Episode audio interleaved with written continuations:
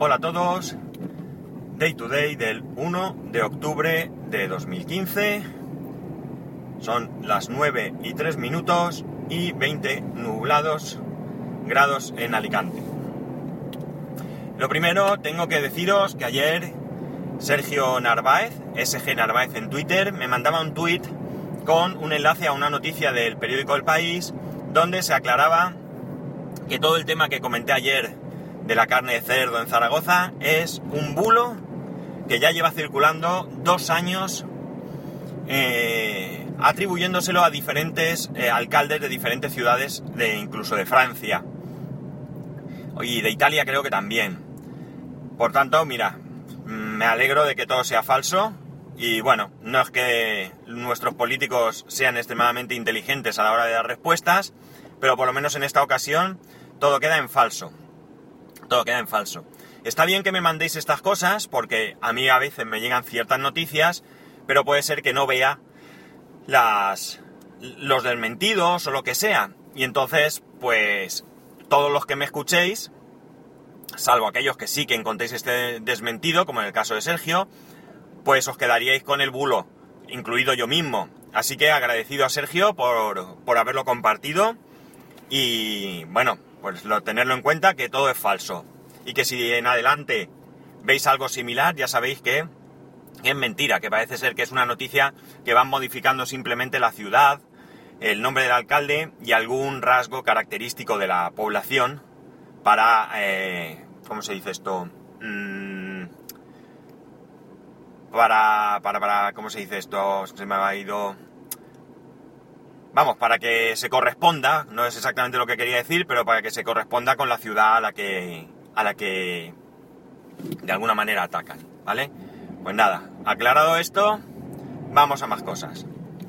Eh, ha salido una actualización para iOS, la 9.0.2, que corrige errores y se supone que mejora la fluidez.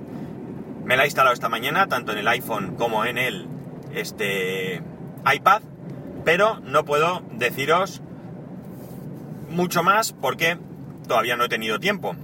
La he instalado, he salido de casa, el iPad no lo he usado desde que lo he actualizado y el iPhone, pues el primer uso que le estoy dando es ahora que estoy grabando este episodio. Así que nada, ahí está.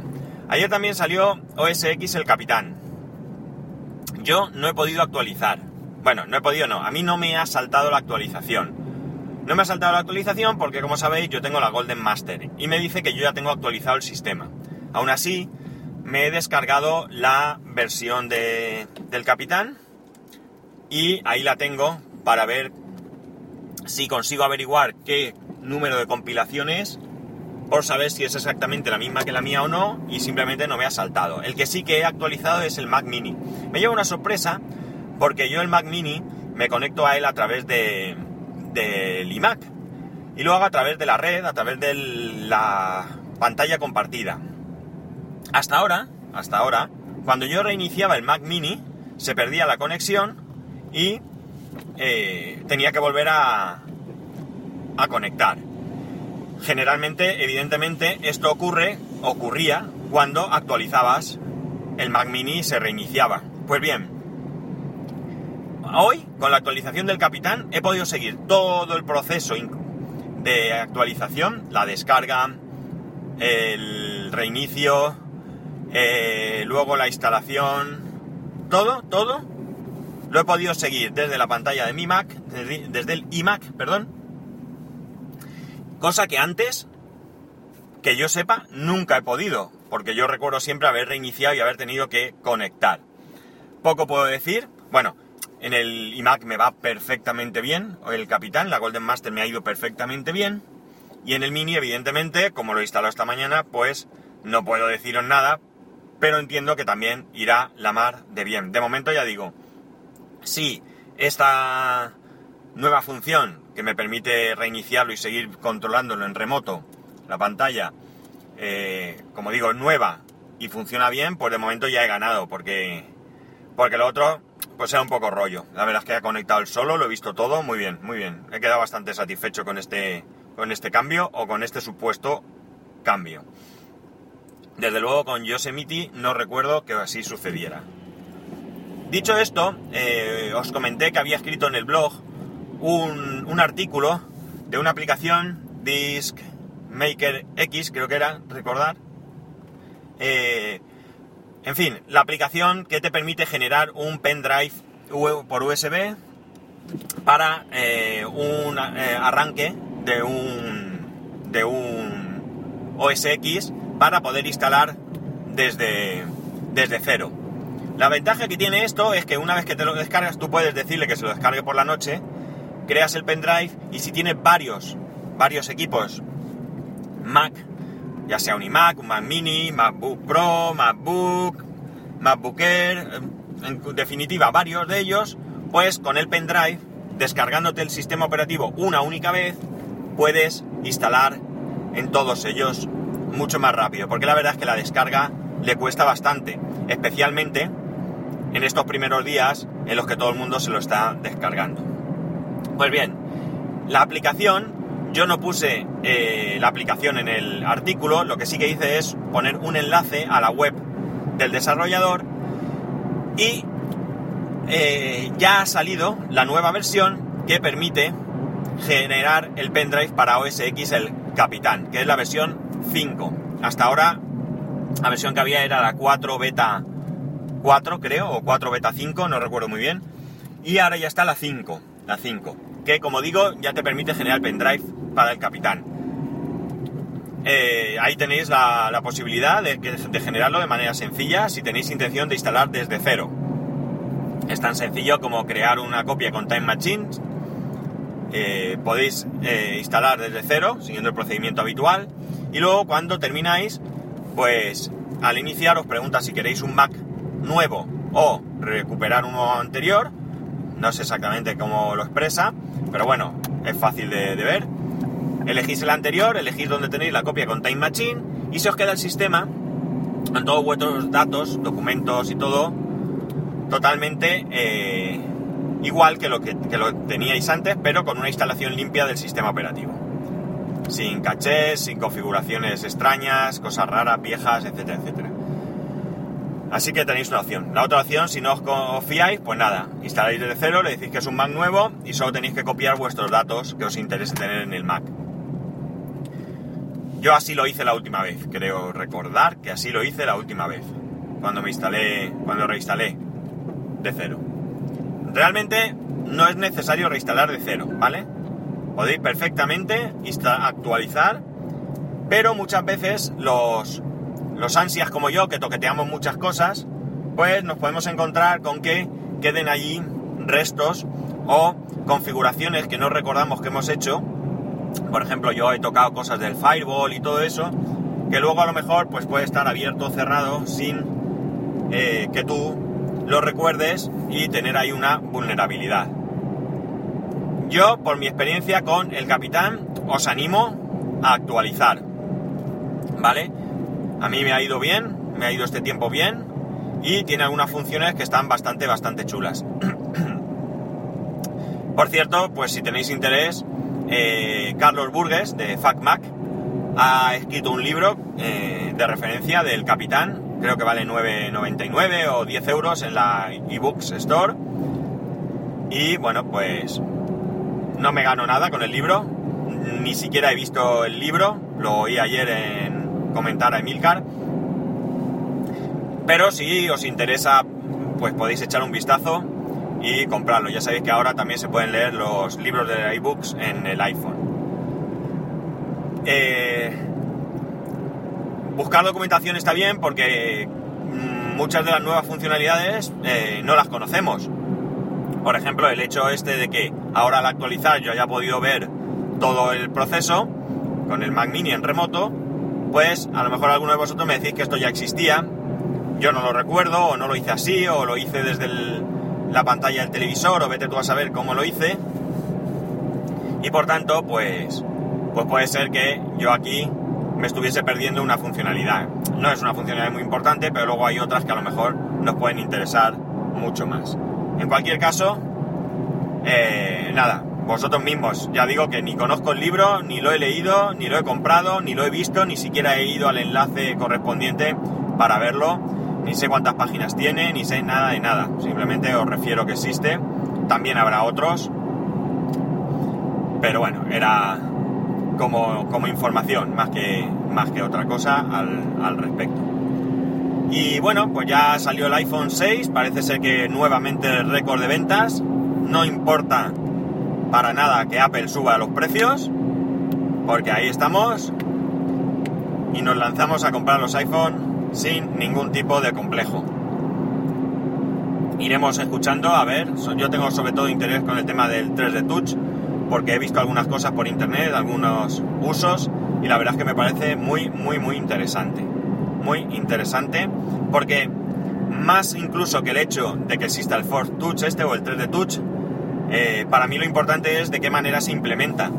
Si se implementa de la misma manera que se implementa el compartir, que va más de un año que se puede compartir en, el, iOS y muchas compañías ni se acuerdan de ello y no lo tienen implementado o tienen una implementación muy pobre, pues entonces poca gracia tendrá el 3D Touch este. Si todo el mundo lo utiliza y todo el mundo lo implementa en sus aplicaciones y lo implementa bien, porque eso es lo importante, no una implementación chapucera, pues entonces ganaremos yo creo que en usabilidad muy mucho, muy mucho. Lo único que chocamos, evidentemente, con el precio de los teléfonos, que son caros. Y ya para terminar, he leído una noticia que dice que en Pixar ya sabemos que Pixar y Apple tienen una unión bastante importante, ya que eh, Steve Jobs pues, fue, fue propietario de Pixar. Y eh, parece ser que han, declarado que están tremendamente satisfechos con la funcionalidad del iPad Pro y con su S Pencil. No, S Pencil no, Apple Pencil. Me he confundido con, ese pen son los de, los de Samsung. Bien. Por un lado entiendo que ahí hay una, una relación bastante fuerte y por tanto pues ellos hacen estas declaraciones. Pero a mí yo con lo que me quedo es con lo que de alguna manera reafirma lo que yo os comentaba de que es un producto muy muy enfocado a un cierto tipo de personas. Ellos comentan que para la edición, para el diseño de sus dibujos animados, pues les está viniendo muy, muy bien. Que funciona muy bien, que no sé qué, que tal y que cual. Por tanto, evidentemente, volvemos al hecho de que es un producto específico para un sector específico. No es un producto de masas. Aunque, evidentemente, alguno que, que tenga dinero, pues puede ser que se lo compre. Pero yo no veo, yo no me veo a mí con un iPad Pro, o sea, no me veo a mí como producto diferenciador de un iPad Air, por ejemplo. Porque yo el, el Pencil este, pues no le veo utilidad para mí. Al menos hoy por hoy. Al menos hoy por hoy. Y puede ser cómodo. Yo aquí no voy a, negarlo, que puede ser cómodo para ciertas cosas. Yo sé que la gente, los usuarios del Note, pues están bastante satisfechos con el, con el lápiz y lo utilizan bastante y cuando cambian lo echan en falta, es decir, que, que por tanto es un producto que puede ser útil, pero no a el precio que cuesta un iPad Pro y con el tamaño de un iPad Pro y etcétera, etcétera, etcétera. Así que, como digo, para mí reafirma que... no sé si oís la moto. Para mí reafirma que es un producto eh, orientado a un sector profesional o a varios sectores profesionales, lo iremos viendo a lo largo del tiempo para... O sea, iremos viendo qué, tipo de personas se, se, van, van adquiriendo ese tipo de, de productos. Yo dudo mucho, dudo muy mucho, que en mi entorno cercano haya nadie que se llegue a comprar un iPad Pro. Conozco arquitectos, conozco pues eh, diseñadores, pero tampoco tengo una relación tan cercana como para enterarme que se han comprado un iPad Pro, así que me temo que me quedaré... Bueno, no me quedaré sin verlo porque en el momento que esté en la Apple Store, pues el día menos pensado podré acercarme y allí podré ver su, su funcionamiento y demás. Pero poco más, poco más. Yo ya digo, yo en principio no tengo ningún interés. De hecho, cambiaría mi iPad 2 por una iPad Air, pero simplemente por rendimiento. Porque para lo que yo lo uso, no tampoco lo necesitaría. Y poco más, no os doy más la tabarra. Que hoy sé que los que no os interesa Apple os he dado el día. Así que lo siento. Hoy, hoy tocaba. Y hoy tocaba un día más, claro. Evidentemente es lo más eh, lo más significativo de, este podcast, hablar de Apple. Ah, por cierto, ha salido una noticia en un periódico, bueno, de dudosa, para mí de dudosa credibilidad, ¿vale? Pero en esta vida hay que echar un vistazo a, todo para, para, formarse una idea más, más realista de, las cosas que pasan, o hay que intentarlo. Eh, en donde han puesto, donde hablan del podcast, de podcast. Y salen 10 podcasts, 10 podcasts que dicen los 10 podcasts caseros, no sé qué, más, no sé qué, no recuerdo muy bien cómo lo pone. Mira, a lo mejor puedo verlo porque lo he enviado a, a algún grupo a ver, os lo voy a decir.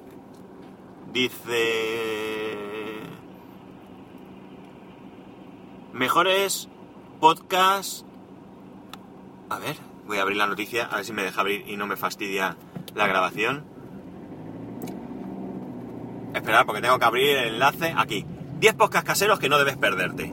Bien, no sé en qué se habrán basado para elegir estos podcasts, no tengo ni idea, pero eh, aunque es un periódico, bueno, es Libertad Digital, ya os digo que para mí es un poco un periódico que hay que tomarlo, hay que leerlo con pinzas, con pinzas colgadas de, del tendedero, pero eh, es un periódico a fin de cuentas por internet y es un periódico de mmm, lectura, pues al ser por internet no solo nacional, sino incluso internacional.